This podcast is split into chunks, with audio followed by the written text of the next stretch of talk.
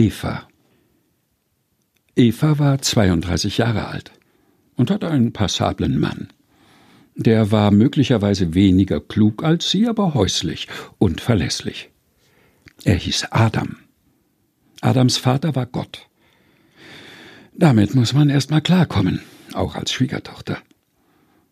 Gott hatte ein Universum geschaffen, in dem er der Chef war, über alles Bescheid wusste, bedingungslosen Gehorsam wünschte und dafür bereit war, viel Liebe zu geben.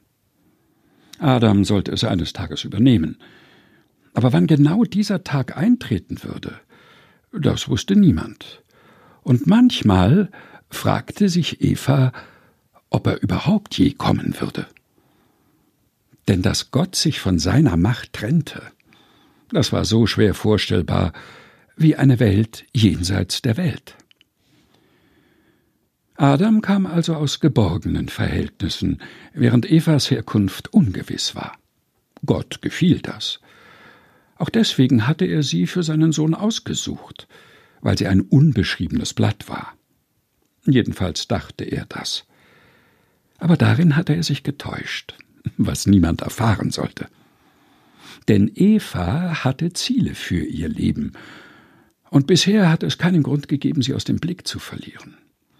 Sie wollte alles hinterfragen und unbedingt unvoreingenommen sein. Drei Kinder bekommen, deren Geschlecht ihr egal war.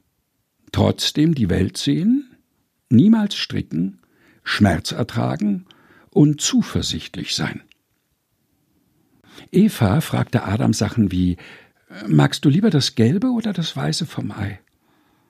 Könntest du eher auf ein Bein oder auf einen Arm verzichten? Meinst du, dass es erst Bienen oder erst Honig gab? Adam wurde schwindelig davon. Er dachte nicht so viel nach und verstand auch nicht, warum man sich überhaupt für die eine oder die andere Sache entscheiden soll, wenn man doch alles haben kann. Es ist hypothetisch, sagte Eva. Es geht darum, sich vorzustellen, was sein könnte. Adam fand, man könnte sich einfach mit dem begnügen, was ist. Denn das war ja schon eine ganze Menge. Eva erkannte schnell, dass Gott ein Problem hatte. Das Universum drehte sich um ihn. Und wenn sich alles um einen selbst dreht, dann ist das auf Dauer kaum auszuhalten. So gesehen war Eva Gottes Rettung. Alle beneideten Eva um ihr Dasein. So jung, so klug, die Zukunft schon in der Tasche. Und schön war sie, das muss man schon sagen. Auf eine herbe Art war Eva schön. Es gab also nichts, worum sie sich sorgen musste. Für Eva war gesorgt. Nur Frau Hickendahl erkannte Evas Freiheitsdrang. Frau Hickendahl war eine Schlange, eine Kriecherin. Sie säte Zwietracht. Das wusste jeder. Wer irgend konnte, ging ihr aus dem Weg. Genau genommen war sie eine arme Kreatur. Eva sprach trotzdem mit ihr, allein schon, weil es das erste ihrer Ziele gebot. Manchmal traf sie Frieda im Bus, und weil der Platz neben ihr so gut wie immer leer blieb, setzte sich Eva zu ihr. Lange nicht gesehen. Frieda sah Eva bedeutungsvoll an. Ich dachte, du seist vielleicht schon gar nicht mehr hier. Wo sollte ich denn sein? fragte Eva zerstreut, weil draußen ein Zitronenfalter den Bus überholte. Und das doch erstaunlich war. Frieda folgte ihrem Blick. Der ist freier als wir und schneller. Warum bleibst du eigentlich? Du könntest es doch viel weiter bringen. Und schlauer als Adam bist du auch. Eva zuckte mit den Schultern. Wo sollte ich denn hin? Eines Tages erben wir hier doch alles. Und wenn der Alte ewig lebt? Darüber hatte Eva selbst schon nachgedacht. Und auch, wenn sie Gott sehr schätzte, gefiel ihr der Gedanke einer Zukunft zu dritt nicht besonders.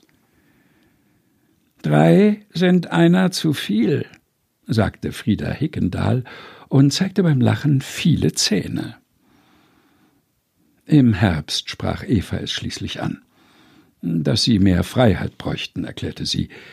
Die Welt selbst entdecken müssten, ihre eigenen Wege gehen. Adam nickte. Hat euch die Hickendal den Floh ins Ohr gesetzt? Gott war offensichtlich verärgert. Und wenn schon. Manchmal muss man sich was sagen lassen. Aber doch nicht von der. Bist du etwa eifersüchtig? Eva lächelte. Auch schlechte Menschen können Wahres sagen, selbst dann, wenn sie es gar nicht vorhaben. Sie ist schlau, dachte Gott. Er konnte nicht umhin, stolz auf sie zu sein.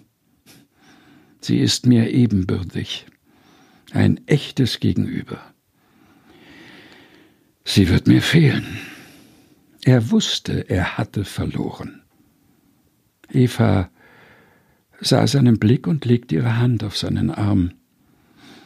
Nicht traurig sein. Wir sind doch nicht aus der Welt. Pass mir auf den Jungen auf. Eva nickte. Besuch uns mal, ja? Ich? Ja, du. Da lernte der alte Gott sich zu bewegen. Das änderte alles. Und schuld daran war einzig und allein Eva. Ruft mich an, sagte er. Dann komme ich zu euch. Eva, gelesen von Helge Heinold. Eine Geschichte aus dem Buch Eva und der Zitronenfalter Frauengeschichten aus der Bibel von Susanne Niemeyer. Edition Chrismon